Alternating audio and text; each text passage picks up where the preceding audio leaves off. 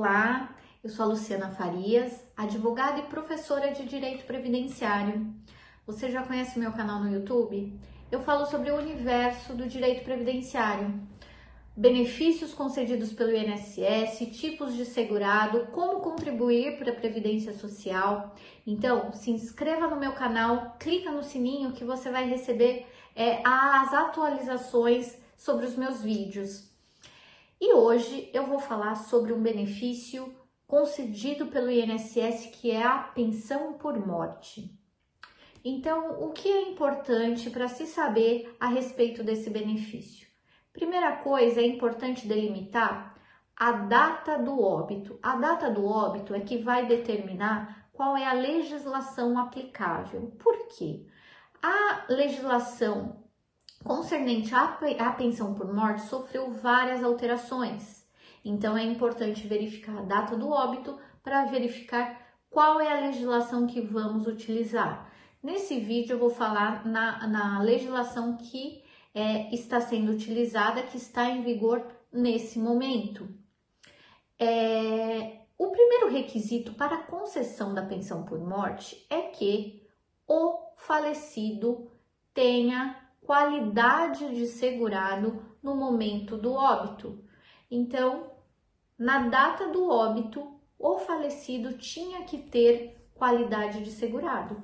Para ter qualidade de segurado para a Previdência Social, é aquela pessoa que está trabalhando registrada, é o profissional liberal que está pagando a sua contribuição social, é o empresário, é o segurado facultativo, que é aquele que não trabalha, mas recolhe a sua contribuição. É o segurado especial, que é o trabalhador rural. É o segurado avulso. Aqui no canal tem um vídeo apenas sobre tipos de segurado. Ele se aplica aqui para o segurado é, falecido para verificarmos a qualidade de segurado para gerar a pensão por morte.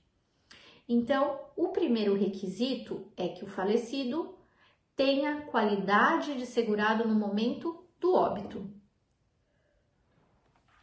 O segundo requisito é a qualidade de dependente. Por quê? A pensão por morte é concedida aos dependentes do falecido segurado da Previdência Social. Os dependentes da pensão por morte é, são divididos em classe, em três classes. A primeira classe está os filhos até 21 anos de idade ou portadores de deficiência e o cônjuge ou companheira, podendo ser do mesmo sexo.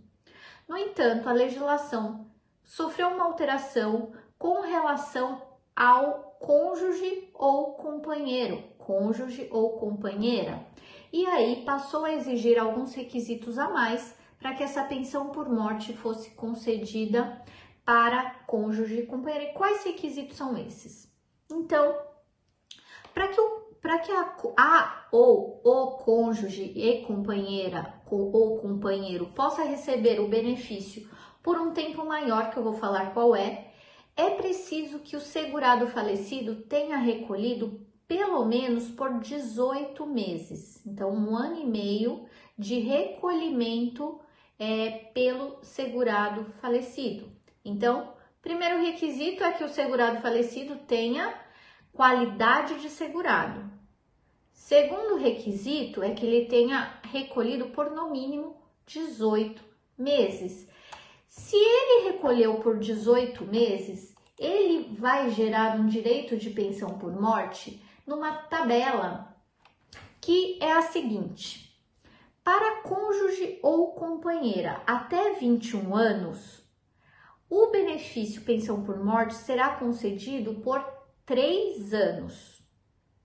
Se o cônjuge ou companheira tiver entre 21 a 26 anos, o benefício será concedido por 6 anos. Se o cônjuge ou companheiro tiver de 27 a 29 anos, o benefício pensão por morte será concedido por 10 anos. Entre 30 e 40 anos, a pensão por morte será concedida por 15 anos, de 41 a 43 anos por 20 anos, e apenas se o se a ou o cônjuge e companheira tiver mais de 44 anos, é que o benefício será vitalício. Então, é, nessa situação, apenas se tiver uma contribuição de mais de 18 meses e o tempo do relacionamento tiver mais de dois anos, é que o, a cônjuge ou o cônjuge, o companheiro, vai receber nesses períodos. Caso não tenha 18 meses de contribuição ou é, dois anos de relacionamento, o benefício será concedido apenas por quatro meses.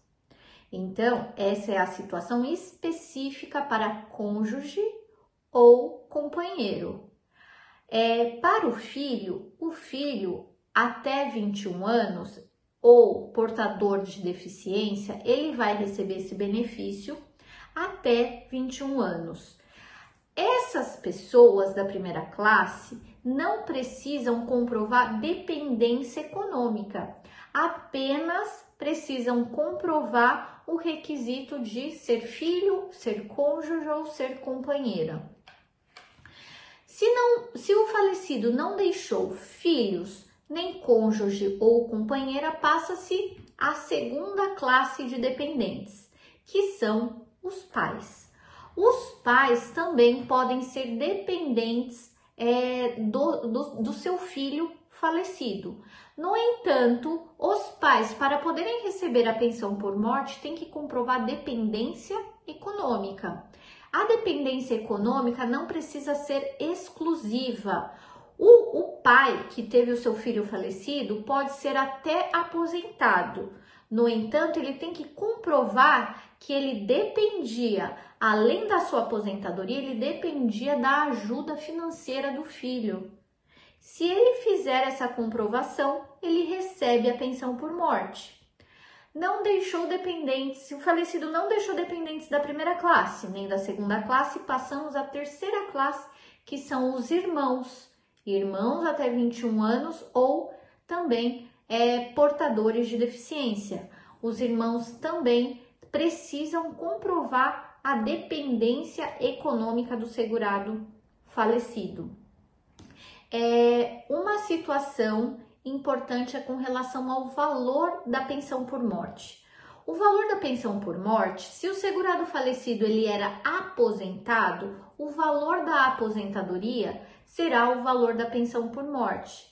No entanto, se o, se o segurado falecido ele não era aposentado, o valor da pensão por morte será o mesmo valor da aposentadoria por invalidez. E é aí que está uma grande questão. Porque com a reforma da Previdência que ocorreu dia 13 de novembro de 2019, alterou-se o, o cálculo do valor da renda mensal inicial da aposentadoria por invalidez, gerando consequência na pensão por morte, que passou a ser 60% da média de contribuições desde julho de 94 até a data de início, é, até a data de entrada do requerimento. 60% só será mais que 60% se ultrapassar 2% a cada ano trabalhado acima de 20 anos para o homem e acima de 15 anos para a mulher. Então, é, se o segurado falecido ele não era aposentado, o valor da pensão por morte será o valor é, referente à aposentadoria por invalidez e esse benefício mudou de nome que passou a ser aposentadoria por incapacidade permanente. Eu vou continuar num outro vídeo para a gente falar mais um pouco sobre a pensão por morte e o valor desse benefício aos seus dependentes porque teve muita alteração com a reforma da Previdência que entrou em vigor no dia 13 de novembro. Então, aguarde o segundo vídeo da pensão por morte. Então, não se esqueça de é, se inscrever no canal e apertar o sininho. E também vou pedir para você, se você gostou desse vídeo, compartilha ele e deixa um comentário sobre o que você quer ouvir também aqui no nosso canal. E se tiver alguma dúvida, também pode deixar. É, no próximo vídeo eu vou falar também sobre a pensão por morte concedida para pessoas que sofreram acidentes do trabalho. Então, fiquem de olho no próximo. Muito obrigada!